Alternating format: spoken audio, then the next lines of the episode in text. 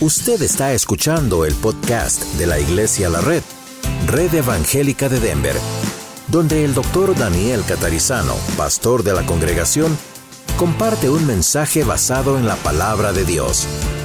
Ahora abra su corazón y permita que en los próximos minutos el Señor le hable y le bendiga. Vamos a orar, todos tienen la Biblia abierta en Efesios capítulo 4, ahí estamos. Están también las grabaciones de los, las otras clases. Pero vamos a orar y comenzamos. Padre, te damos gracias hoy por poder estar aquí con gozo, podemos servirte, rogamos que abras nuestro corazón, nuestra mente para comprender tu palabra y también pedimos que bendigas todas las clases, desde los babies hasta nosotros y las tres clases de discipulado y también el servicio y todo lo que menciona recién que vamos a hacer este día para ti. Te damos gracias por el privilegio, el gozo de servirte y gracias porque tú nos das fuerzas, energías para poder hacer esto para ti. Te damos gracias en el nombre de Jesús. Amén. Vamos a leer capítulo 4, versículos 17 al 24 del libro de Efesios. No vamos a seguir hasta el 32, sino 17 al 24, ¿ok? Recuerden entonces, Efesios es una iglesia en la ciudad de Éfeso, la escribe el apóstol Pablo, San Pablo, desde la prisión en Roma, y esta iglesia era una red de iglesias, como nosotros, varias congregaciones posiblemente, ¿ok?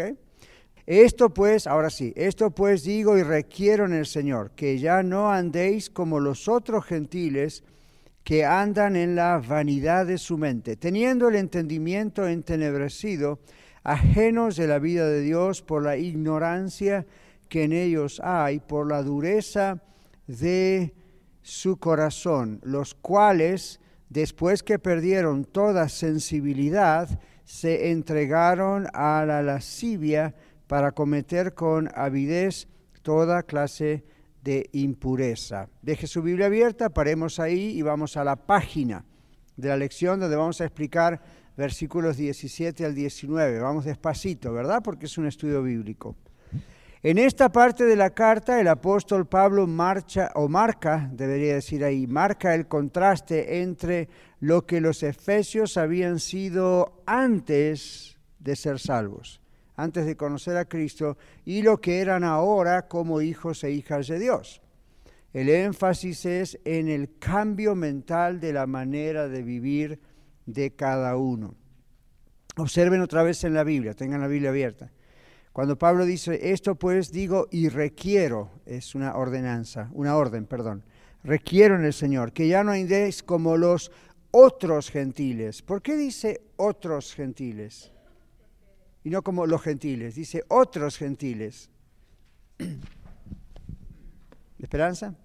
Entiendo porque ellos también eran gentiles, pero ahora ya tenían a Cristo en su vida. Claro, claro. Es como si Pablo nos escribiese a nosotros y nos dijese, les requiero que no anden, que no caminen ahora como los otros hispanos. ¿Ven? Esa es la idea, que no anden como los otros gentiles, es decir, como andábamos nosotros antes de conocer a Cristo. Ahora somos otra persona, ¿verdad? Entonces seguimos acá y dice que no andéis como los otros gentiles que andan en la vanidad de su mente. Y luego dice que tienen el entendimiento entenebrecido. ¿De dónde viene esa palabra? Entenebrecido. Tinieblas, ¿ok? Muy bien, muy bien. Entonces observen la página donde están las dos expresiones marcadas en letra fuerte. La vanidad de su mente, el entendimiento entenebrecido. Son frases que indican este cambio de mentalidad, ya no son como los otros gentiles, ¿ven? Al hacer ahora ser de Cristo, tenemos una nueva mentalidad, una nueva forma de ser. Y luego dice, los otros gentiles, igual que nosotros antes, teníamos el entendimiento entenebrecido. ¿Está claro? Es como estaba oscurecido. Entonces son frases, dice aquí, que indican este cambio de mentalidad. La dureza de corazón es lo que produce ignorancia y lascivia es una palabra en español vieja que no se usa mucho, pero observen lo que significa entre paréntesis. Deseos sexuales incorrectos. Los deseos sexuales no son pecaminosos, porque Dios los ha creado, se transforman en algo pecaminoso cuando están fuera de lo que Dios ha ordenado, el matrimonio. O cuando uno es soltero eh, o divorciado, separado, cuando están fuera de control, ¿ok? Entonces ahí viene la pornografía, ahí viene todo ese tipo de cosas, entonces ahí eso es lascivia. Entonces, ¿cuándo se transforma la lascivia en la mente? Recuerden, tener deseos sexuales es normal. Dios nos ha dado este cuerpo con deseos sexuales. El, no controlar esos deseos y permanecer en nuestra mente trabajando ideas, ustedes comprenden, ¿verdad? No hay necesidad ser más claros. Ahí está el problema. ¿okay? En 2 Corintios capítulo, y no vamos a ir ahora ahí, pero si lo quieren apuntar, 2 Corintios 10, 3 al 5, la Biblia nos dice que debemos aprender a llevar nuestros pensamientos cautivos como esclavos a la obediencia a Cristo. ¿Okay? Hay un refrán que yo uso muchas veces, que creo que lo dijeron los chinos hace muchos años, o no, lo dijo Martín Lutero, ahora me acuerdo.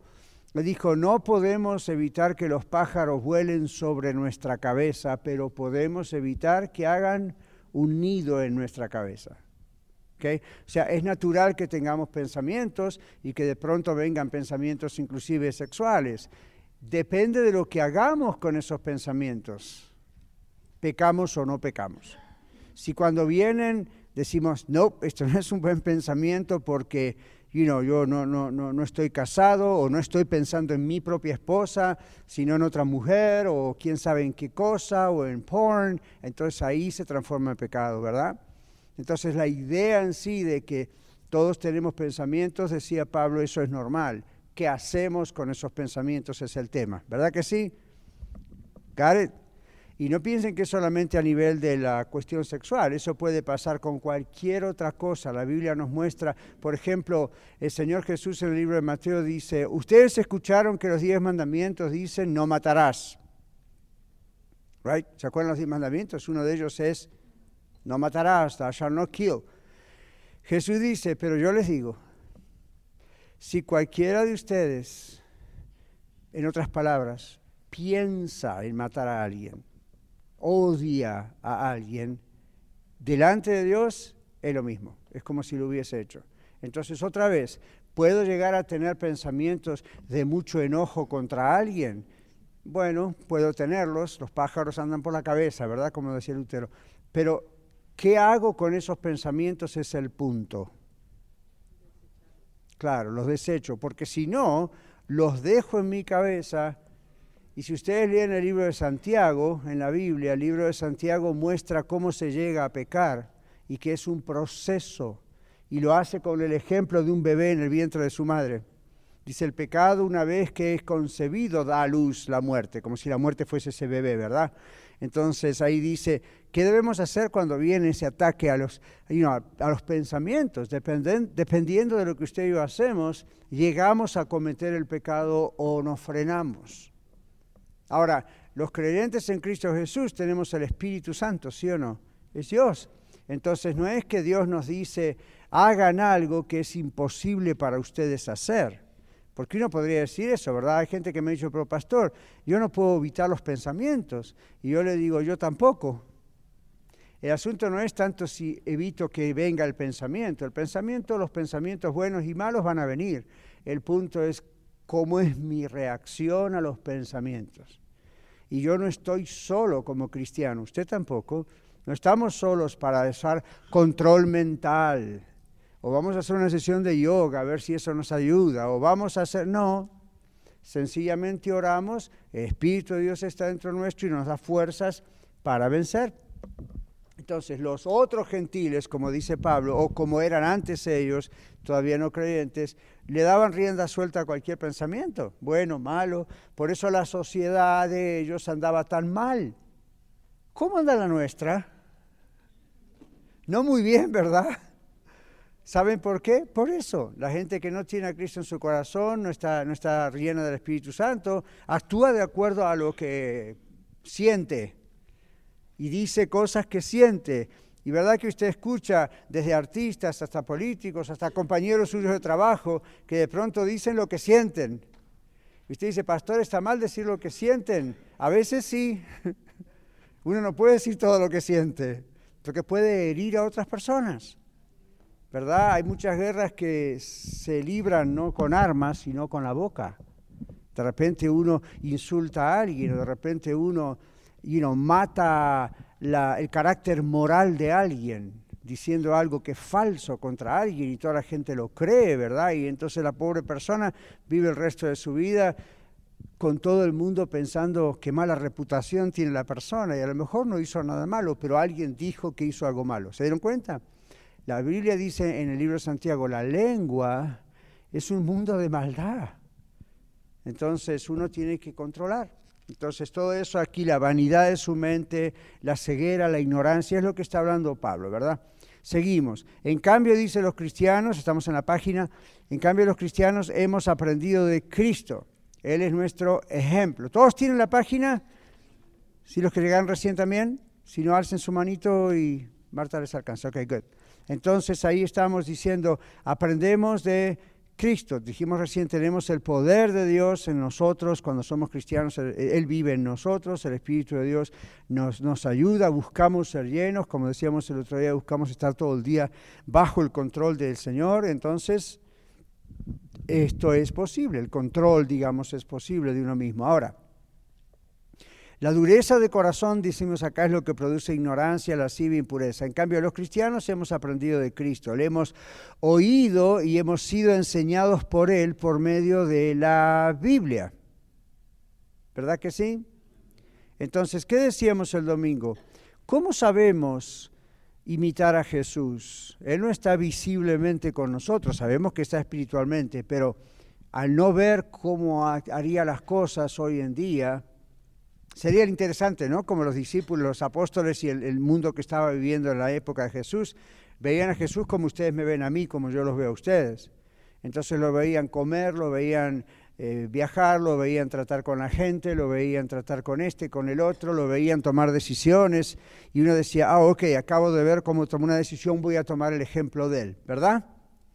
Ahora nosotros no tenemos ese beneficio, podríamos decir. Entonces, ¿cómo sabemos lo que haría Jesús en nuestro lugar? Esperanza, Zoila, ¿qué dijo Zoila? Por la palabra de Él. ¿Y específicamente qué en la palabra? Miguel, el Espíritu Santo, pero en la Biblia hay registro de lo que hacía Jesús, cómo actuaba Jesús, cómo hablaba Jesús, cómo tomaba decisiones Jesús. ¿Dónde vemos eso en la Biblia? En Apocalipsis, en Salmos, en Génesis, en los Evangelios. ¿Y cuáles son los Evangelios? Mateo, Marcos, Lucas y Juan. Entonces, ¿hay que estudiar los cuatro Evangelios o no? Ya, son tan Biblia como el resto de la Biblia. Entonces ahí nosotros vemos cómo actuaba Jesús frente a los fariseos hipócritas, los religiosos de la época, ¿recuerdan? Y de pronto los veía orando en las plazas y haciendo todo un show de la oración en las plazas para que todo el mundo los viera. Y Jesús, ¿qué dijo? Aprovechó eso para decir, no, esa no es la manera de hacerlo, ¿verdad? O cuando él era atacado, o cuando lo juzgaban porque creían que no pagaba las taxas, y Jesús pagaba taxas. Claro, hizo algo muy curioso para pagar las taxas en ese momento, ¿verdad? Y uno dice, hmm, Sería muy interesante, no nos va a dar resultado, no vaya al lago aquí y pesque porque no es lo que va a ocurrir. Otra cosa que escuché el otro día y me gustó, aparte un comentario sobre eso, del estatero que sacó de la boca del pez, era exactamente lo que tenía que pagar en sus taxas, no fue ni más ni fue ni menos. Esa es una gran lección, porque el Señor en el famoso Padre Nuestro, como decimos, nos enseña el pan nuestro de qué. Ven, no dice el pan nuestro de aquí hasta que me jubile. El pan nuestro de aquí hasta dentro de tres meses o un mes. El pan nuestro de cada día. Eso nos enseña que cada día tenemos que aprender a depender del Señor.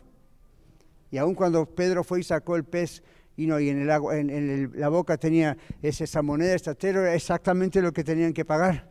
No era más para decir paguemos esto al IRS y el resto a ver, vamos a ponerlo aquí en esta inversión, lo cual no es pecado, no está mal invertir o ahorrar, pero para que vean que hay una lección atrás de cada milagro.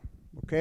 Entonces, otra vez, la Biblia nos está diciendo aquí en el libro de Efesios que nosotros hemos aprendido de Cristo. Y la manera que el Espíritu Santo, Dios, nos ayuda a aprender de Cristo es a leer Mateo, Marcos, Lucas y Juan y entenderlo.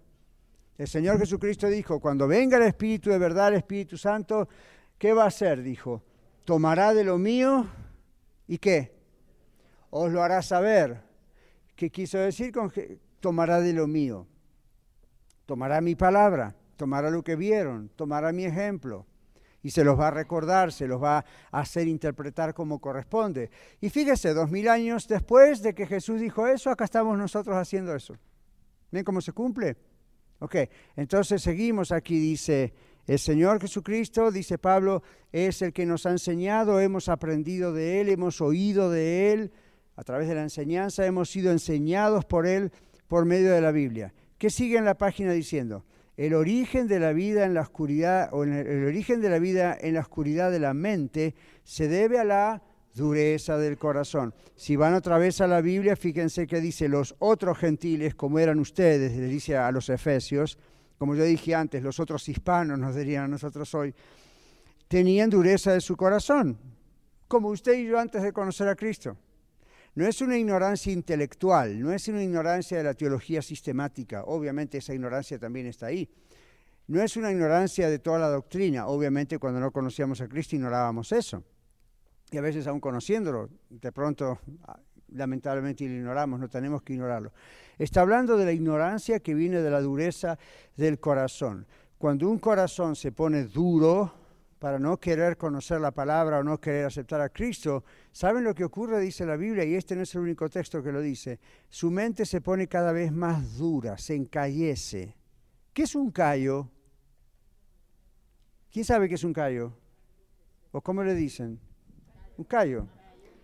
Y si saben qué es un callo, ¿qué es un callo? le dicen callo, ¿qué es un callo? Piel reseca, endurecida. ¿Alguna vez tuvo un callo en los pies, por ejemplo? ¿ok? ¿Verdad?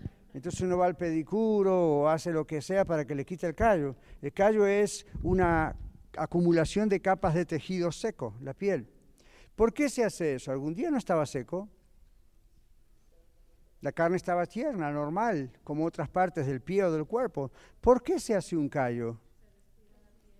Si uno se va descuidando, ¿verdad? No vamos a decir cuáles son los hechos científicos por los cuales se hace un callo en el pie. Lo que estamos diciendo es, todos sabemos lo que es un callo. ¿okay? Entonces, la Biblia a veces dice que la mente se encallece. En otros casos, la Biblia dice, la mente queda cauterizada. ¿Qué significa cauterizado? Se quema la piel. ¿Quién más sabe qué es cauterizado?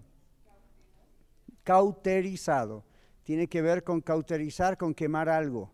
Por ejemplo, cuando yo era un jovencito, tenía una obstrucción aquí dentro de mi nariz y era muy jovencito para que pudieran operarme la nariz. Entonces me cauterizaron la nariz. No fue nada divertido.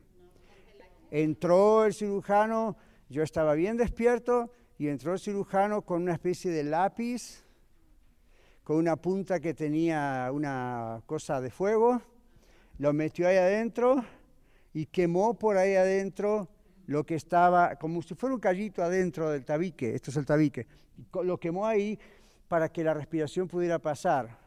Y yo olía hueso quemado en el momento que lo hizo. Es horrible, es como meterse un fósforo adentro del... y fue, fue un instante, pero todavía me acuerdo. Es horrible. Entonces es preferible una operación, ¿verdad? Lo inyectan a uno, se duerme y trabajan con uno, se hacen un circo ahí, después lo despiertan y ya está. Ahí estaba en vivo y en directo. Y ahí. Bueno, la Biblia dice también que a veces la gente, de tanto rechazar a Cristo, su mente queda cauterizada. Es como que su sensibilidad para aceptar a Cristo queda quemada. Qué feo, ¿verdad? Y ahora aquí habla de encallecimiento o entenebrecido, ¿ven? La idea de que queda en oscuridad. Y entonces esto es lo que está diciendo Pablo aquí en Efesios, ¿ok? Dice, se debe esa oscuridad a la dureza del corazón. Observen en la página, aquí la palabra dureza en griego es porosis. ¿Suena parecido a algo? Claro, como yo lo pronuncié, no, pero, pero mire la palabra. Ajá, ¿qué es osteoporosis? ¿Qué pasa? ¿Cómo, Verónica? Es un desgaste en los huesos. Se van como picando los huesos, como que el calcio de los huesos se empieza a hacer agujeritos. Esa palabra osteo, osteo es hueso. Porosis es agujero, básicamente. Entonces, osteoporosis, la enfermedad tiene que ver con un desgaste de los huesos, donde los huesos empiezan a tener como agujeritos. Por otro lado, ¿cómo le llamamos en la piel? Hay que poros. Son como agujeritos. Uno no los ve, pero a veces los ve, ¿verdad? Los mira bien detenidamente y se abren los poros, se cierran los poros, etc. Entonces, esto viene de esta palabra griega porosis. Ahora, ¿qué significa en el contexto en que lo usa Pablo? Observen ahí. Algo petrificado, algo endurecido, insensible. Llega un momento que... ¿Nunca vieron una, algo un tronco petrificado aquí en Colorado? Hay varios. La próxima vez que vayan a una montaña de estas, no vayan un domingo, pero la próxima vez que vayan a estas montañas, de pronto le va a ocurrir que mirando, mirando puede llegar a encontrar un pedazo de tronco petrificado. ¿Qué significa eso? Claro, porque petrificado viene de la palabra Petra, que es la palabra Pedro, ahí en la Biblia. Petrificado, ¿se acuerdan que Jesús le dijo, eres una roca, eres una piedra? Entonces, ¿qué es petrificado? Algo que fue un pedazo de madera, con los años y el frío y el calor se petrificó entonces cuando usted lo toca, le hace así y suena como una piedra, no como una madera. ¿Lo vieron? Entonces esa es la palabra que Pablo usa aquí para decir así pasa en el corazón de una persona, se petrifica, ¿okay? se endurece y ya no puede entender, pierde esa sensibilidad para eh, poder entender. Entonces sigamos con la página. Dureza de corazón. ¿Qué más dice la página? Se refiere en la realidad a la terquedad. ¿Todos comprenden qué es terquedad? ¿Qué es terco? ¿Qué sería una persona terca? Necio. ¿Y qué más? No entiende. Pero no entiende porque es tonto o porque no quiere entender. No quiere entender. Yo me acuerdo de un refrán de alguien que le dijo a otro, eres terca como la mula. ¡Wow! Dije yo. ¿Qué le quiso decir? ¿Cómo son las mulas casi siempre? Tercas. ¿Ok? No es como el caballo. ¿Vieron esas mulas en el campo o yo fui el único? ¿Vieron cuando la mula no quiere avanzar? Y usted la patea, le pega, eso lo que hace y la mula está ahí agarrada al piso. Como que no quiero, no quiero y no quiero. No me vas a mover de acá. Por eso de ahí salió el refrán, eres terco como la mula. Entonces, no diga eso a nadie, pero sabemos cuál es la idea, ¿no? Entonces aquí decimos, eso viene de estas palabras que en griego usa Pablo. Eso se refiere a la terquedad intelectual, a la terquedad de la mente, eh, a la terquedad más intelectual que de la voluntad, porque uno puede querer aceptar a Cristo, uno puede querer el cambio, pero intelectualmente uno se pone terco. Les puedo dar un ejemplo típico entre los hispanos. Usted escucha que Cristo le ama, usted escucha que usted es pecador, yo también, y que Dios solamente puede salvarle a través del sacrificio en la cruz de Cristo. Y la gente dice, oh, yeah, yo, ya, yo creo eso, yo creo eso. Y después usted le dice, entonces lo que Dios quiere es que ahora usted rinda su corazón a Él, se entregue a Cristo, se convierta a Cristo, le dé su vida para que Dios le pueda salvar. Y la persona dice, ya, pero yo no quiero dejar la religión de mis padres. Entonces, ¿qué pasa? Gana más la tradición de mis padres. Entonces se da cuenta, eso es terquedad. ¿Por qué? No es que la persona es tonta, no es que la persona no comprende, no es que la persona no tiene intelecto para comprender la verdad de Dios. Es terca, ¿verdad? Porque en su mente sabe lo que tiene que hacer, pero su voluntad no alcanza para hacerlo porque es una cadena espiritual a la que está atado la tradición religiosa. Y Jesús dice, todo aquel que ame a padre, a madre, a hijo, hija, esposo, esposa o a sí mismo más que a mí, no es digno de mí. ¡Auch! Así que piénselo muy bien. Miguel. Este, pastor, esto es cuando, es lo mismo cuando Cristo le eh, cuenta la historia de Rico y Lázaro, que le dice que aunque un muerto se levante, vaya y les predique, esta gente no va a entender. se podría usar porque dice, ¿se acuerdan? El, rico está en, en, lo que llaman el Seol, básicamente, ¿no es cierto? Entonces dice, yo estoy acá ardiendo en esta llama, sufriendo, envía por, yo sé que no voy a poder salir de acá, ok, y le dice, Padre Abraham, recuerde que está en el contexto judío, ok Padre Abraham, envía a este pobre Lázaro que está ahí en tu seno, es una forma de decir que está como en el cielo, que va, resucite, que Dios lo resucite y aparezca. ¿Ok? Que Dios lo resucite y es un milagro tan grande que mis hermanos que todavía viven en la tierra, mis hermanos de carne, ¿verdad? Que todavía viven en la tierra, tal vez al ver un muerto resucitado, van a creer en Cristo. ¿Qué le responde Abraham? En esa ilustración que dio Jesús? A los profetas tienen, es decir, todas las profecías de Génesis a Malaquías, que ya estaban escritas y era la Biblia de ellos, era la Biblia de Jesús en ese momento. Si a los profetas tienen, ¿y qué termina diciendo? Si no le creen a ellos, es una manera de decir, si no creen lo que ya está escrito, tampoco van a creer aunque un muerto resucite. ¿Ve? Uno, usted y yo pensamos, ah, no, no, si un muerto resucita, seguro. No, no, ¿por qué? Porque cuando una persona decide no creer, decide no creer. Entonces, ustedes no vamos a entrar en lo que se llama la escatología, que es el fin de los tiempos, ¿no es cierto? Pero la Biblia nos, nos, profetiza, nos anuncia que aun cuando venga el Señor Jesucristo en su segunda venida de los cielos y todo ojo le verá, va a haber algunos que de alguna manera van a tratar de oponerse. Y uno dice, ¿cómo está eso? Bueno, no lo podemos explicar hoy. Pero no importa qué milagro, qué señal, que se abran los cielos. La gente que no quiere creer, no cree. No porque no entiende, no porque es mensa, como dicen acá. Eh, no quiere creer y no cree.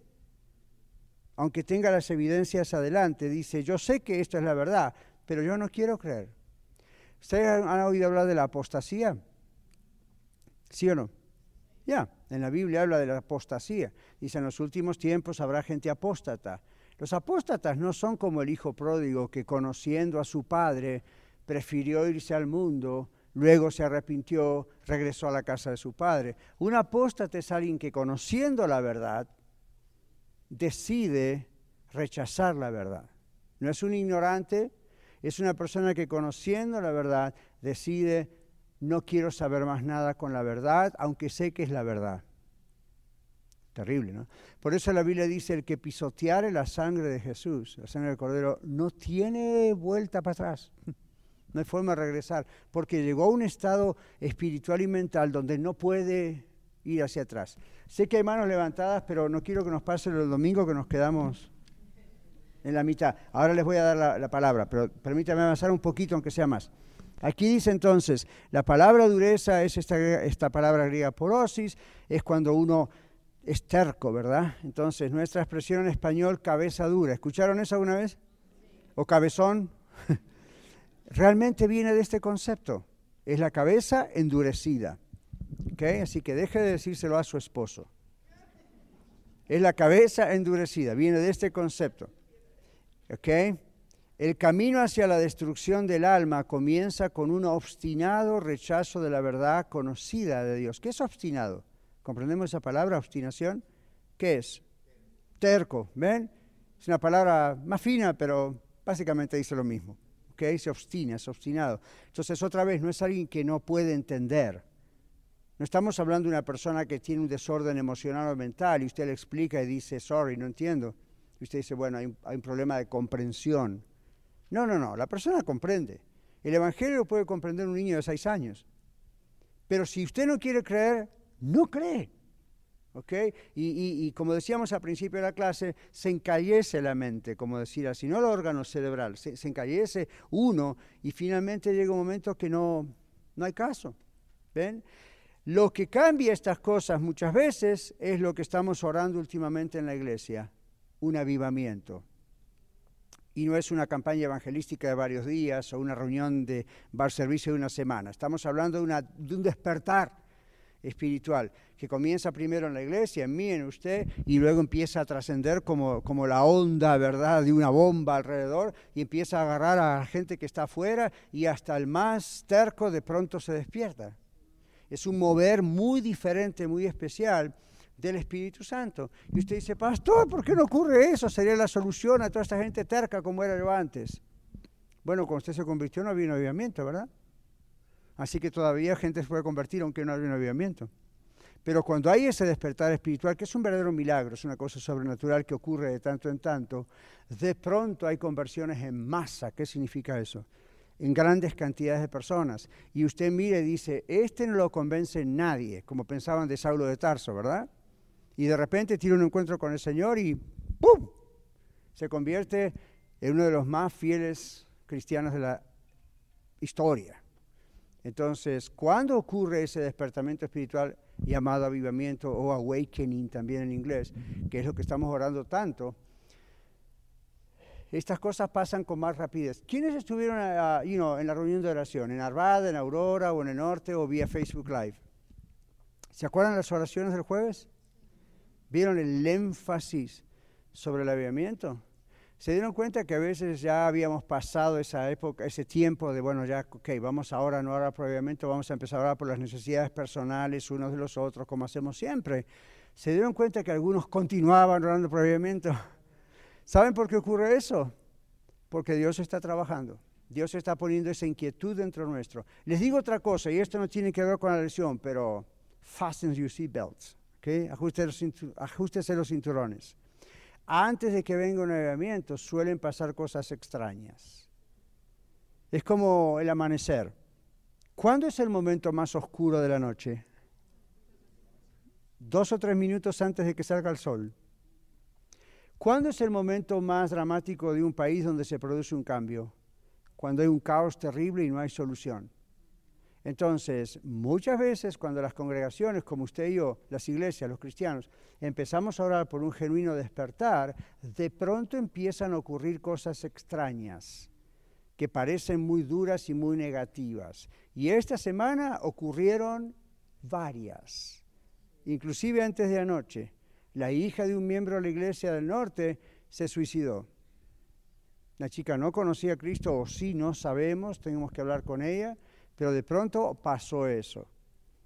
De pronto otro que parecía que tenía la salud como para regalarla a los demás, ¡pum!, se enfermó. Después el otro le pasó esto, a la otra le pasó lo otro. Empiezan a ocurrir cosas raras alrededor de uno. Entonces uno dice, bueno, mejor oremos por un avivamiento entonces. No, porque eso es para que ocurra lo otro. Una de las cosas que ocurren cuando hay un verdadero despertamiento espiritual es que empieza un hambre de Dios en toda la gente. Fíjense lo que nos está ocurriendo aquí en la red, tanto aquí en Aurora como Norte y pronto en Arvada, cuando tengamos ya las reuniones en público los domingos. Gente viene y dice, yo estoy harto, como les pasó a uno de ustedes, ¿verdad? Ya no quiero más ir a una iglesia y escuchar mensajes de inspiración o motivacionales, quiero que me den la palabra de Dios. ¿Ustedes creen que eso, o a mí a ustedes nos ocurrió porque somos tan dulces e inteligentes? Ese es el Espíritu Santo que está diciendo, tienes que alimentarte de la palabra de Dios. Y está empezando a ocurrir cada vez más en la ciudad, cada vez más, cada vez más, cada vez más. Eso es una señal de avivamiento. ¿Ven? La otra es una, una convicción de pecado muy fuerte, donde la gente dice, no quiero seguir con lo que a veces decimos el status quo. No quiero seguir que las cosas sigan como siempre. No puede ser que las cosas sigan como siempre. O sea, hay una, comprendemos la palabra inconformidad, ¿ya? Como uno dice, esto está todo muy bonito, pero tiene que haber más. Por ejemplo, yo hace meses atrás empecé a orar en privado diciéndole, Señor, gracias por todo lo que estás haciendo en la red. ¡Wow! Dos y ahora una tercera congregación. Gente que se convierte, gente que es sanada. Amén, gloria a ti. Gracias, Señor pero no estoy conforme. Entonces uno analiza, Señor, ¿por qué no estoy conforme? ¿Es una motivación mala, humana, el no estar conforme? Puede ser, pero en este caso no. ¿Por qué? Señor, te conozco y sé que hay más. Y sé que hay personas que viven escuchando el Evangelio por años y todavía no se rinden a ti. Eso a ti no te gusta, algo vas a hacer. Entonces uno empieza a orar por un despertar. Luego uno mira la política, el conflicto político y el conflicto social, y Colorado siendo una de las ciudades donde más traficantes de niños pasan. ¿Usted sabía eso? Ah, entérese. El Highway 25, pasando, cruzando Colorado, es uno de los más, a ver, es uno de los ah, de las carreteras más famosas en el país donde más niños son traficados. Llegando desde México, todo hasta Canadá, y pasan por Colorado. Y pasan por DIA, el aeropuerto. A mí, están pasando muchas cosas que son más allá de las que uno ve en Telemundo, o en Univision, o en Fox, o en ABC. Hay muchas cosas muy horribles que están pasando y nosotros como iglesia no podemos estar pensando, no nos importa. ¿Qué tal si fueran sus hijos o los míos? ¿Verdad que nos importaría? Entonces uno dice, ¿qué podemos hacer? ¿Haremos una campaña política? No, tal vez no. Lo que podemos hacer es rogar a Dios que nos despierte a nosotros, que haga un avivamiento con nosotros. Entonces, ¿saben lo que va a pasar? Lo que va a pasar es que posiblemente lo que pasó en las Islas Hébridas en Europa, cerca de Gales, cerca de Scotland, hace poco más de 100 años atrás, puede llegar a ocurrir otra vez. Esa es una isla y había barcos navegando por ahí, pasando por ahí cerca. ¿Saben lo que pasaba en los, en los tiempos que duró el avivamiento? Un avivamiento no dura siempre, ¿verdad? Puede durar unos meses, unos días o varios años. Los barcos pasaban por ahí y decían que cuando pasaban por ahí sentían algo cuando pasaban por ahí. Dice que sentían que las islas de Hébridas estaban como, como, ah, como encerradas en un canopy. ¿Qué es un canopy? Como una carpa, ¿verdad? Y espiritual, no se veía nada, pero a veces tenían que parar y algunos pasando por ahí en el barco mismo sentían una terrible convicción de pecado. Estamos hablando de marineros. Ustedes saben que los marineros tienen su fama siempre la tuvieron, y en ese momento no sabían por qué, ellos no sabían que había un avivamiento, qué iglesia sabía. Dice, algo extraño nos pasa, pasamos por acá y de pronto caímos de rodillas rogando, Dios, ¿dónde estás? No sé quién eres, pero ten misericordia, estamos perdidos, y nadie le estaba predicando. No había CDs o internet o y bocinas desde la isla. ¿Qué cosa rara estaba pasando? Ese es un despertar, un avivamiento espiritual. ¿Ven? De pronto se siente algo. Yo he estado visitando algunas ciudades donde hay un genuino avivamiento, no de estos fake, ¿no? que a veces se tratan de, de, crear. Y uno es cierto, no es una imaginación. De pronto está cerca del lugar y siente algo raro. En otra ciudad pasó en Latinoamérica, donde estaban celebrando reuniones porque no podían parar de tener servicios y estaban miles de personas alabando y convirtiéndose y cuantas cosas. Y hubo una procesión. ¿Saben lo que es una procesión, verdad? ¿Qué es una procesión? Como un desfile de personas de otra religión que odian a los cristianos. Entonces se juntaron en masa y empezaron a caminar por las calles en procesión yendo hacia ese lugar donde estaba esa iglesia, esa carpa, para atacar a los cristianos, para destruirles el servicio, para hacer bulla, ¿verdad? ¿Quieren creer que no estaban a pocos metros y todos cayeron al suelo? Como si les hubiesen tirado un viento recio desde el cielo. Yo no sé, pero ¡bum! todos se fueron abajo. Y uno dice, ¿y eso qué pasó? Tendremos que orar para que pase eso, pastor. No ore por las manifestaciones de Dios. Dios es Dios, Dios hace lo que Él quiere. Ore para que haya una transformación. ¿Qué creen que pasó con esas personas? Se levantaron del suelo, se dieron cuenta que aquí hay un poder sobrenatural, empezaron a clamar a Dios, se arrepintieron y unos cuantos de ellos se entregaron a Cristo y fueron salvos. ¿Ven? Entonces, cuando ocurre eso, aún estas personas con el entendimiento entenebrecido y encallecido, de pronto son quebrantados. Otros, como usted y yo, quizás no fuimos quebrantados durante una etapa sobrenatural tan fuerte, porque la palabra de Dios es viva y eficaz siempre, antes o después de un avivamiento. ¿Ok? Entonces, no, no piensen, estamos en la red ahora una onda nueva pidiendo manifestaciones. Lo que estamos pidiendo es que el Señor realmente haga lo que Él tenga que hacer. Y usted y yo estamos dispuestos a recibirlo. ¿Ok? Con tal de que la gente sea salva y los que están acá y que quizás no están seguros que sean salvos, estén seguros. ¿Ok? vamos a volver a la página. No hay fórmulas, dice aquí, ¿verdad? Eh, no sé si encuentran la página, pero cerca de donde están los versículos 20 al 24 en su página, ¿lo ven? Suban un poquitito y ven la palabra fórmula entre comillas. Vamos a arrancar de ahí. Dice la fórmula, no hay fórmulas, ¿verdad?, para que la gente se convierta o que su, su mente se, se abra. La fórmula, si vamos a llamarla así, es como sigue. La fórmula de lo que pasa en el pecado. La dureza de corazón, más la oscuridad mental, más la muerte del alma bajo el juicio de Dios, más una vida vacía y sin sentido, da como resultado la pérdida del autocontrol y como consecuencia la condenación eterna. Es como hacer una fórmula matemática de lo que Pablo acaba de decir. ¿Okay? Seguimos adelante. Permítame seguir y después vamos a usar el tiempo que tengamos tal vez con preguntas. Una comparación entre Efesios 4, 17 al 19, que estamos estudiando esta mañana, con Romanos 1, 18 al 32, nos puede ayudar a demostrar este proceso que habla Pablo, de qué pasa cuando una persona voluntariamente dice no quiero creer aunque lo entienda. Va oscureciendo su mente cada vez más a tal punto que aunque quiera creer, después ya no puede creer. Es un misterio, pero ocurre. ¿Ok? Si usted no quiere comer, llega un momento que primero va a tener hambre y después su cuerpo se va a acostumbrar a no tener hambre, ¿sí o no? ¿Han escuchado la expresión se le cerró el estómago? Bueno, literalmente no es lo que ocurre, pero es la idea. Entonces, ¿qué ocurre? Llega un momento que la persona dice, no quiero comer. ¿Y qué pasa después de varios días que no come? Bye. Primero se debilita, se enferma, todos los sistemas de su organismo empiezan a andar mal, pierde muchísimo de peso y llega un momento en que el cuerpo dice, si no me alimentas, me muero y se muere. No es un ayuno o algo hecho a propósito, o médicamente o espiritualmente controlado. Estamos diciendo eso. Yo sé como consejero que han habido personas que les entra lo que se llama una depresión, uh, acute depression, decimos en inglés, y llega un momento donde pierden todo deseo de todo, inclusive de comer. Entonces se van, conocen las pasas de uva, ¿verdad? Los racings. Se van como su cuerpo cada vez así, cada vez tiene menos hambre. Llega un momento que no va a comer y no quiere comer. Entonces se muere. El organismo que no come muere. ¿Okay? Mucho más rápido, inclusive si no toma agua. Pero ven, va entrando en esa situación.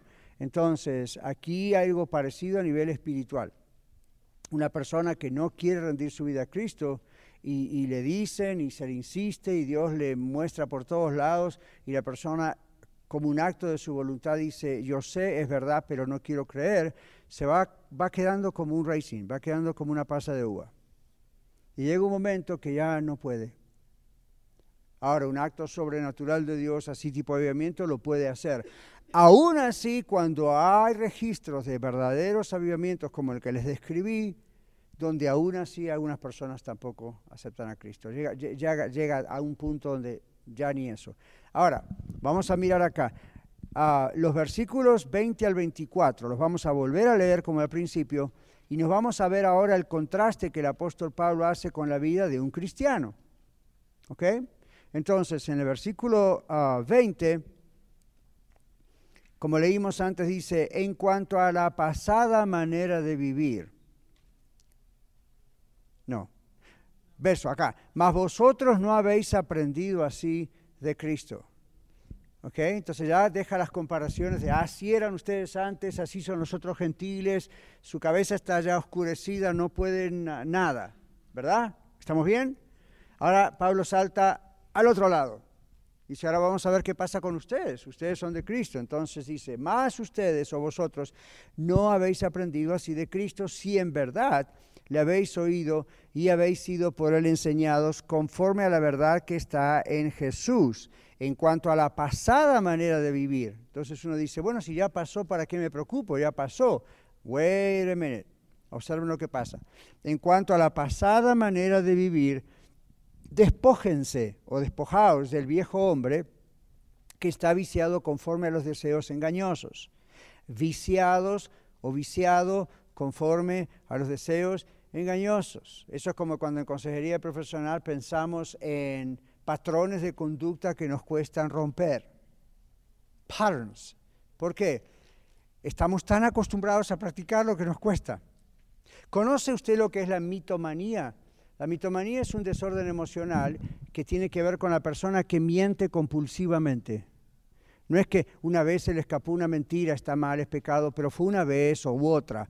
Es la persona que constantemente miente, no puede parar de mentir, lo hace compulsivamente. Puede ir a terapia. El problema es que con la terapia secular o normal, puede uno, podemos ayudarle a salir de la mitomanía, pero el patrón mental que se creó en la cabeza de mentir constantemente no se borra. Cuando uno se convierte a Cristo Jesús, el Espíritu Santo hasta borra el patrón mental y uno no miente nunca más. Por ahí se le escapa alguna vez, cae, pero no está ese patrón constante. ¿Ven? Entonces, ¿qué dice aquí? Hay cosas que estamos viciados a hacer. Estábamos tan acostumbrados a hacer, tan acostumbrados a hacer, que aún después que aceptamos a Cristo, a veces luchamos con que vuelven a atacarnos esas tendencias. Y uno dice, ¿por qué yo pensé que en la conversión, cuando yo me entregué a Cristo, y el Espíritu Santo me selló, viene a mí, y entonces yo ya iba a cambiar como cambia la noche a la mañana? Yo le diría que cambia como cambia la noche a la mañana. Algunos cambian de golpe como la noche a la mañana, otros van cambiando despacito como va llegando la mañana. ¿Okay? Y es un proceso de santificación, dice la Biblia. Entonces, aun si usted cambia de golpe, como de la noche a la mañana, la Biblia dice en Efesios 5:18, que vamos a estudiar un par de domingos más, si Dios quiere, sean llenos del Espíritu Santo. O sea, busquen constantemente depender de Dios. ¿Por qué? Porque las viejas tendencias van a seguir atacándolos, ¿sí o no? Vamos a poner un ejemplo. Traten de distraerse con la aspiradora de Sol Vacuum. Eh, vamos a poner un ejemplo. Si usted era bebedor, era alcohólica o era alcohólico, se convirtió a Cristo y milagrosamente Dios lo libró del alcoholismo. Todos celebramos, gloria a Dios. Yo trabajé con muchos alcohólicos en una iglesia en los años setenta y tanto, en otro país, y, ellos me decían que gracias a Dios desde que se entregaron a Cristo, Dios les había milagrosamente quitado el vicio del alcohol.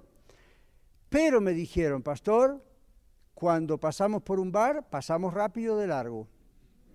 Cuando vamos a un lugar donde hay bebidas y sentimos el olor, tratamos de salir de ahí. Y uno diría, bueno, pero si ya están sanados de ese problema, ¿cuál es el what's the deal? Nos tienta. Es como que aunque ya no tenemos el vicio, el sentirlo, el verlo, nos trae otra vez el impulso. ¿Ven? Entonces, por eso la Biblia dice, no mires al vino cuando rojeas, entra suavemente, pero su fin es camino de muerte. Ahora, algunos de ustedes como yo nunca tuvimos problemas ni tenemos problemas con eso. Yo puedo oler alcohol y para mí es, ok, es otro aroma. Yo huelo a marihuana últimamente bastante en Colorado.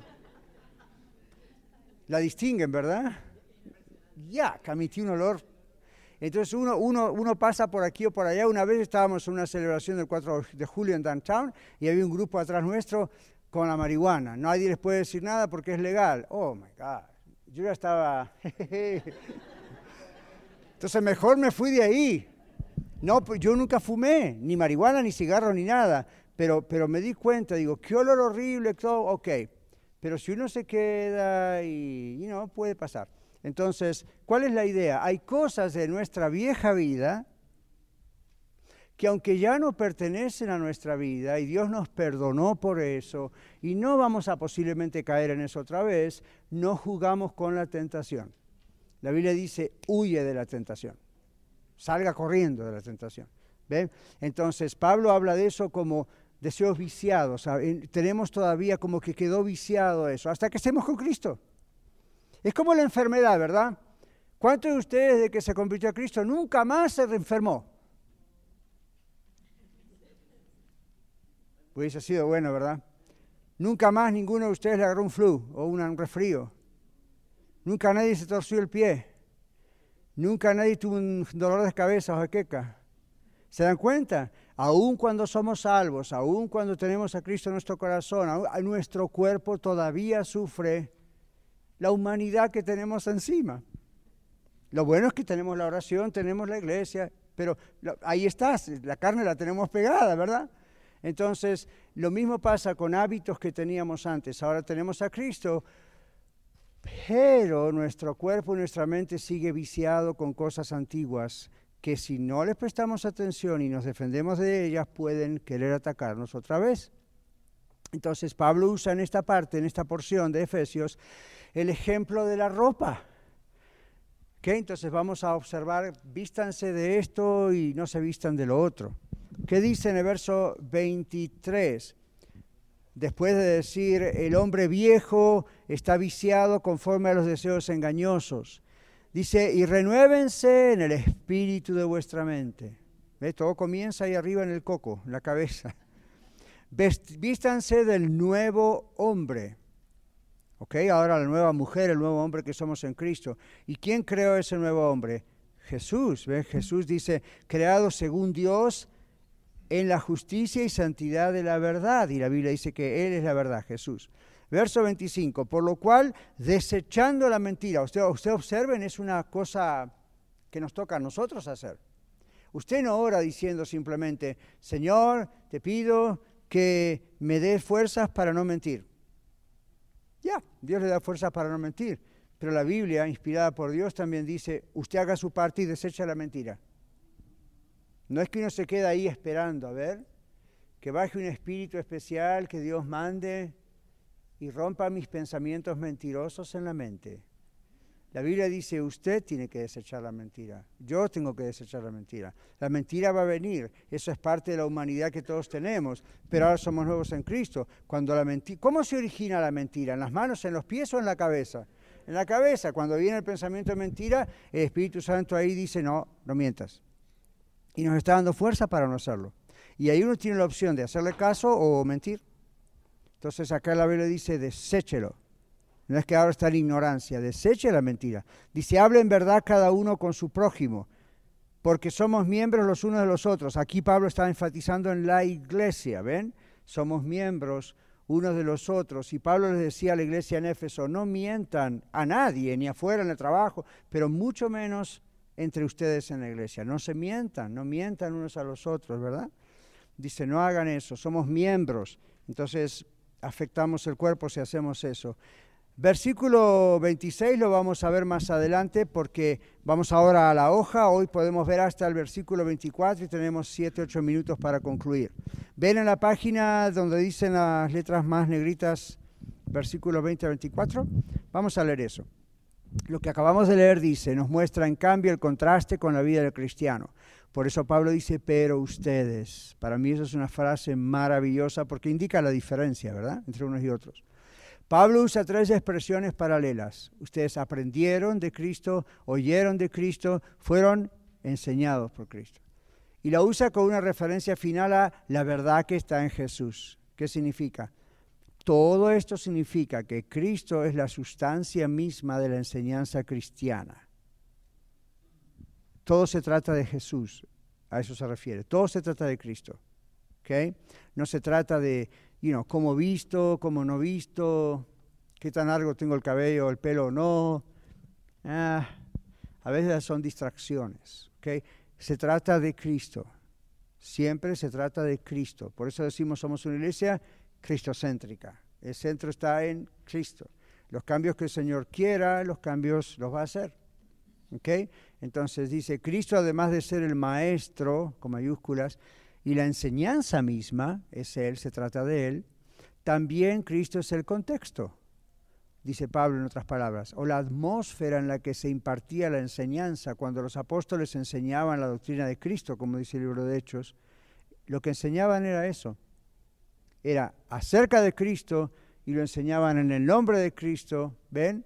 En, lo que se dice la, atmósfera de quién es Él, es una forma de decirlo.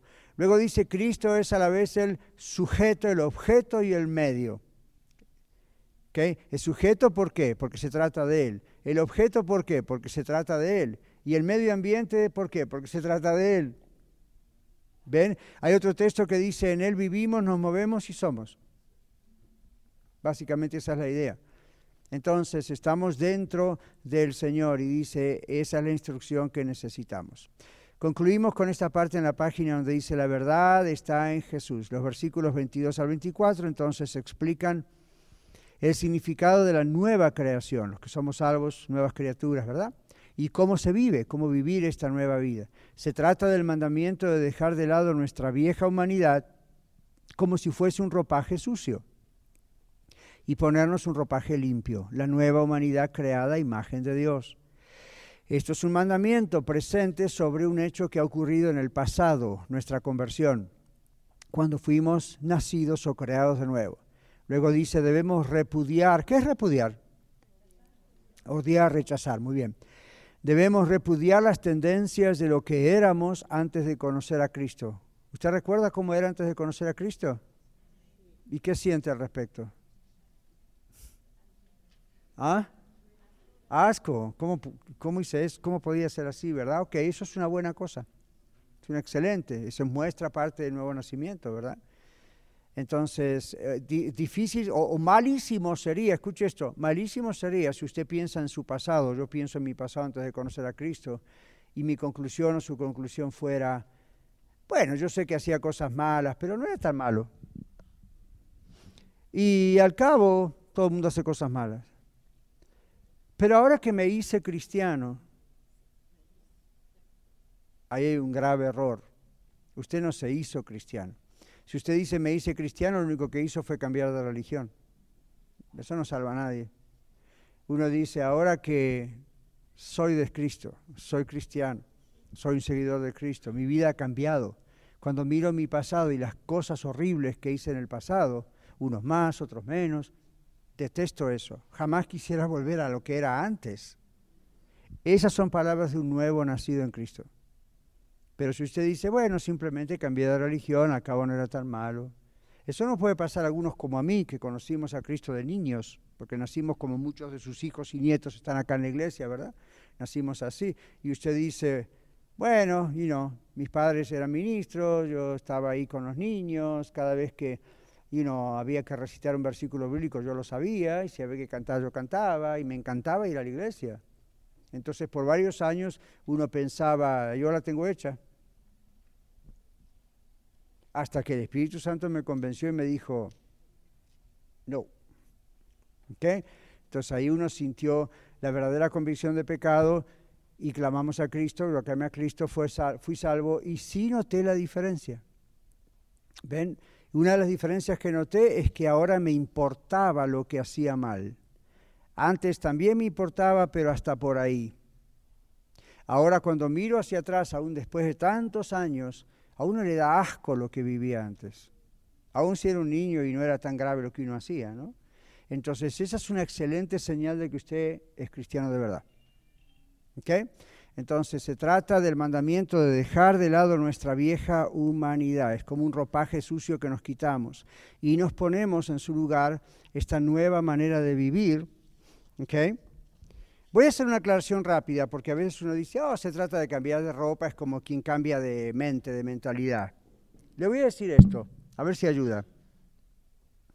Así como nuestra vieja ropa pensando en ese ejemplo de la ropa como nuestra vieja naturaleza pecaminosa, fue deshecha por Cristo, ¿verdad? En el momento de nuestra conversión y vino el Espíritu Santo así. La nueva ropa no la puede conseguir en ningún lugar. Si no se la da el Señor, nunca la va a poder conseguir. ¿Ayuda?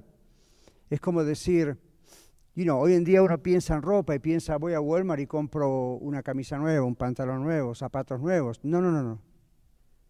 No, no, no. Eso es como decir, antes era católico, ahora soy cristiano evangélico. Antes era mormón o testigo de Jehová, ahora soy cristiano. Antes era del Islam, ahora me convertí a Cristo. Bueno, fine. Pero no se trata de ropa como quien cambia de religión. Quien, quien rompió esa vieja humanidad en mí es el Señor y eso es un milagro en la conversión. Por lo tanto, quien me da esta nueva forma de vivir o esta nueva ropa que he visto, como dice Pablo, tiene que ser Dios, no la puedo conseguir en ninguna religión. No la puedo conseguir en ningún lugar. La puedo volver a vestir porque es algo que Dios me dio, es algo que Dios le dio. ¿Lo veo o no lo ve? ¿Okay? Entonces no es algo que voy a buscar afuera, es algo que lo busco adentro. Dios me lo ha dado. ¿ok? Muy bien, vamos a ir concluyendo entonces. Dice, repudiamos las tendencias del pasado, son tendencias que nos van a seguir tentando ¿ok? mientras vivamos aquí en la tierra, aun cuando nuestro ser interior ya fue cambiado. Para poder vencer estas tendencias debemos, como dice la Biblia, renovarnos en el espíritu de nuestra mente. ¿Ok? Muy bien. Entonces, si la degradación pagana, como dice aquí, si la degradación se debe a la vanidad de sus mentes, entonces la justicia cristiana depende de la renovación de nuestra mente. ¿Ok? La nueva humanidad que tenemos ahora es creación de Dios, no es nuestra creación. ¿Ven lo que les digo? Por nosotros, pero nosotros nos despojamos de lo viejo, rechazándolo fervientemente, y nos vestimos, otra acción que hacemos nosotros, de lo nuevo, abrazándolo fervientemente, aún con más intensidad. Esto es como en el momento de la salvación. Odiamos nuestro pecado y lo rechazamos, lo cual se llama arrepentimiento, para andar o amar a Cristo, recibirlo y entregarnos a Él al ciento por ciento, y esta es la única manera de realmente ser salvos. ¿Ok? Ah, allí en el libro de los Hechos se cuenta de justamente esta ciudad de Éfeso. Cuando la, o sea, toda la historia de Éfeso no está solamente en el libro de Efesios, ¿ok? Aparece esta iglesia en Apocalipsis. ¿Se acuerda cuando estudiamos la siete iglesias de Apocalipsis? La primera que estudiamos era Éfeso. Es la misma iglesia unos años después. Y en el libro de los Hechos aparece la historia de cuando Pablo con su equipo abre esta iglesia, planta esta iglesia. ¿Y qué pasó? Dice la Biblia que en un momento la gente que había practicado la magia la brujería antes de conocer a Cristo, se juntaron en un lugar, trajeron todos los libros viejos de magia, ahora quedan de Cristo, los juntaron en un motón y los quemaron. Ahora, habrá sido mucha gente la que practicaba la magia, porque dice que era muchísimo dinero el valor de lo que quemaron. Eso es una acción práctica de despojarse de la vida vieja y vestirse de la vida nueva. Yo le pregunto a usted, usted ahora si ya tiene a Cristo Jesús en su corazón, ¿sabe seguro que usted es un cristiano una cristiana? ¿Anda todavía con algún ídolo metido en su casa, en el celular, en alguna imagen, o lo tiene en alguna cadenita? Yo no soy legalista, ese es su problema delante de Dios, pero si todavía lo tiene, significa que todavía está encadenado a eso. Y la Biblia dice, despójese de lo viejo, despójese de lo que no tiene que ser. Algunos de ustedes recuerdan que yo tuve un accidente hace, ya van a ser dos años en mi pie y andaba con muletas y me operaron y después tenía una gran bota ahí, ¿verdad? Más pesada que mi pie para levantarla. Y, ok, ¿qué tal si después que ya me sané y no necesité la bota, dije, me gusta la bota, la voy a hacer, por las dudas voy a seguir diciendo. La tengo en mi garage, está ahí arriba de un armario. Y de vez en cuando la miro y digo, por jugar nomás me la pondría. Pero, pero, ¿qué tal si yo aparezco el domingo con la bota? Y me va a decir, pastor, otra vez se dañó su mismo pie. No, simplemente no puedo desligarme de la bota. Tengo como un cariño especial a mi bota. Pero si su pie está sano, ay, no, no, pero yo amo mi bota. Entonces mi bota es un ídolo. ¿Ven? Uno se despoja, ya no la necesito, gracias, no la necesito. Y eso es algo que necesitaba, un ídolo jamás se necesitó. Ok, había otros, ¿cómo? Ya, pero no, ya. Es como yo escuchaba el otro día alguien que decía eso, ¿verdad? Me convertí a Cristo. Ayer creo que me lo decía un alumno en la escuela, estábamos en la, escuela de ministerios intensiva. Y me dice, sí, sí, yo conocí a Cristo y, y, por varias semanas ya veníamos a la iglesia, nos convertimos a Cristo, luego obedecimos al Señor en el bautismo. Pero, pastor, por un tiempo cada vez que pasamos por nuestra iglesia, hacíamos cierta señal porque por las dudas. Dice, después nos dimos cuenta, ¿por qué? Es una superstición, es, el pensar que todavía estamos como antes, es una cadena, es que ¿qué pasa? La Biblia dice, despójese de lo viejo, así como decíamos antes, no ande jugando con antiguos vicios o con antiguas situaciones, tampoco ande jugando con esto, ¿ok? Despójese de lo viejo, vístase de lo nuevo, aprenda lo que es lo nuevo, es una nueva vida y hay que aprender a vivirla, ¿ok? Ok, tenemos a los niños. Vamos a decirles que pueden pasar, pero si tienen alguna pregunta o comentario. Sé que Blas por allá, a lo mejor ya pasó, pero bueno, a ver. Aclarar lo que dice apóstata, porque una de mis hijas me preguntó al respecto y no le di toda la respuesta porque no la sabía. Ok. Usted mencionó que es una persona que tiene conocimiento y sabe que es la verdad. Mi pregunta es, ¿un apóstata es una persona que realmente nunca nació de nuevo? ¿Es una persona que conoció, que tal vez fue a la iglesia, pero que realmente no hubo nuevo nacimiento? Lo que significa que una persona que es apóstata no puede perder la salvación porque nunca la ha tenido. Esa es prácticamente mi interpretación. Un apóstata es alguien que caminó en la verdad, dice la Biblia conoció a Cristo, sabe quién es Cristo, no niega que Cristo existió, no niega que murió en la cruz, ni siquiera niega que resucitó. Recuerdan que en la Biblia dice en Mateo, en el último capítulo, que Jesús se apareció a los discípulos, les dio la gran comisión y algunos dudaban. Dice, ¿cómo van a dudar si lo ven ahí de cuerpo entero resucitado? Lo pueden tocar, comieron con él, algunos dudaban. Entonces, un apóstata no es un ignorante de las escrituras, un apóstata no es un hijo pródigo, un hijo pródigo regresa al hogar. Esa es la enseñanza, ¿verdad? Porque no, no puede. Dice, ¿qué estoy haciendo yo acá? Vuelve en sí, como dice la Biblia. ¿Qué hago acá cuando en la casa de mi padre tienen lo mejor? Yo estoy acá entre los cerdos, como un esclavo. Entonces reacciona y vuelve al hogar, aunque sea en su lecho de muerte. Eso lo vimos varias veces, en su lecho de muerte, cuando ya sabe que no va a salir de esa cama de ese hospital y uno le pregunta, varias personas nos han dicho, yo sé que he pecado, yo sé que estuve mal, pero yo creo en Cristo, yo estoy seguro, no tengo miedo, sé con quién voy. Un apóstata, conociendo todo eso, dice, yo no quiero, no quiero, no me importa, me voy. Usted, usted no puede decir un apóstata es un ignorante. Es alguien, la Biblia dice, que caminó, que conoció la verdad y decide rechazar la verdad. Últimamente han habido dos famosos pastores americanos. Uno es un líder de alabanza y oración que, escribió cantos maravillosos. Sin embargo, ahora últimamente dijo, yo conocí otra cosa, esta es la verdad. Y rechazó a Cristo. Para mí eso es un apóstata. Pero me gustó el comentario de un teólogo que leí estos días. Dijo, en realidad vamos a saber si realmente es un apóstata cuando llegue el momento de su muerte. O en la segunda venida de Cristo. ¿Por qué? Porque nadie conoce exactamente el corazón de nadie. Solamente Dios. ¿ok? Puede ser un rebelde, va a sufrir sus consecuencias, pero puede ser un apóstata. ¿Ok? Y el apóstata casi siempre tiene como característica renegar en contra de Dios. No es solamente, no quiero saber nada, pero me lo guardo. A propósito, va en contra. Y ahí uno tiene que decir, ok, ¿cómo sé si eso no es? Bueno, hay que esperar. A veces es muy evidente, otras veces no. Miguel, demos el micrófono a Manuel Blas, que está con su mano alzada, y concluimos. Sí, ah, para platicar un poquito de esto. Eh, la palabra es específica y dice que apostatarán de la fe. Eh, quiere decir esto, que ellos tuvieron fe, la fe es suficiente de creer en Jesús. Conocieron. Pero sí, se van a, regresar. ¿Por qué? Porque en los últimos tiempos, si, si esta gente, su fe, el amor a Dios está basada en milagros, en lo que Dios hace, sanaciones, proveer, eh, seguridad económica.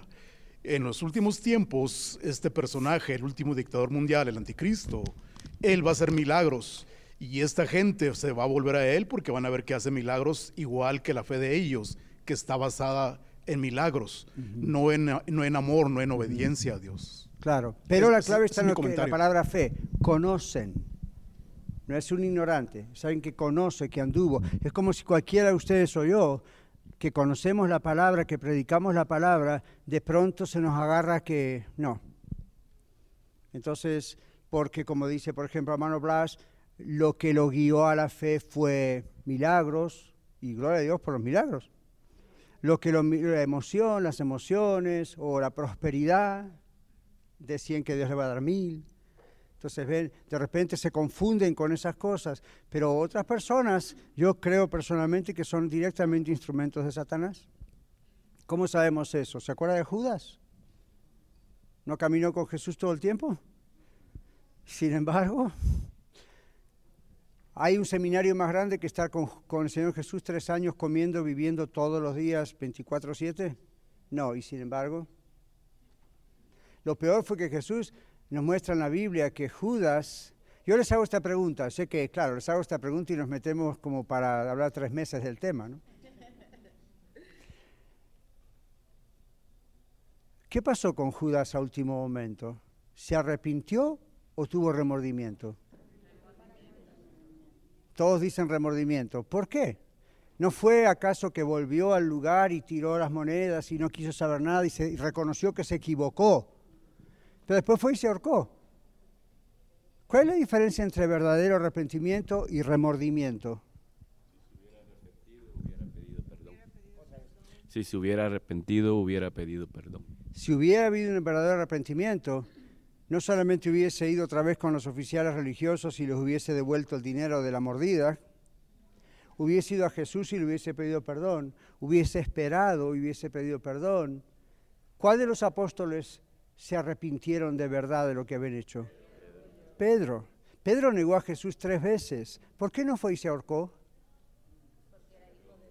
¿Se da cuenta? ¿Qué pasó con Tomás? La primera vez que Jesús resucitado apareció, Tomás no estaba. ¿Ve lo que falta? ¿Lo ve cuando uno falta a la iglesia las cosas que pasan? Pastor, lo tenía que decir porque usted es pastor. Por supuesto. Porque yo soy testigo de que de pronto uno algo pasa en la iglesia y uno, yo no me lo quiero perder. Bueno, Tomás no estaba en esa reunión. Entonces dudaba. ¿Y después qué pasó? Cuando vino Jesús, Jesús no lo condenó, le dijo, ¿querías ver mis manos y mis pies? ¿Querías verificar que soy yo? ¿A qué? Pon la mano acá, pon la mano acá, pon la mano acá. ¿Y qué dice la Biblia? Tomás se arrepintió y cayó de rodilla a los pies y le dijo, mi Señor y mi Dios. ¿Y qué le dijo Jesús? Porque me viste, Tomás, creíste. Y lo dejó ahí, no fue como que no es verdad tu creencia. Ok, porque me viste, creíste. Más bienaventurados los que no vieron y creyeron. ¿Quiénes son? Usted y yo. ¿Ven? ¿Qué? Vámonos. Zoila. Una pregunta. Nos van a correr de acá. Hablando del, del, corazón que se endurece, vemos que en la Biblia habla de Nabucodonosor, Dios le endureció su corazón. Al pueblo de Israel, Dios también endureció su corazón. Sabemos que Dios lo hizo con un propósito, pero hoy día se puede dar la ocasión de que endurece el corazón de gente. Dios. Cuidado con esas expresiones, excelentes preguntas, porque a Faraón también le endureció el corazón. Entonces uno dice, si le endurece el corazón a Faraón, si le endurece el corazón a Nabucodonosor, que está difícil decir el nombre, si le endurece, ¿qué culpa tiene pobre gente si Dios le manda el endurecimiento? Lea bien la Biblia. Esto es lo que dice Pablo en el libro de Romanos. Cuando una persona insiste, no, no, no, no, no, dice Dios en la Biblia, en el libro de Romanos, Dios dice, ok, y yo lo voy a poner en mis palabras, se ha hecho tu voluntad y no la mía. Lo deja librado a la propia persona. El capítulo 1, 2 de Romanos dice eso. Entonces la expresión endureció el corazón es paralela a decir, ok, Dios no insiste más y permite que la persona haga su voluntad y la persona endurece el corazón. A mi faraón vio diez plagas.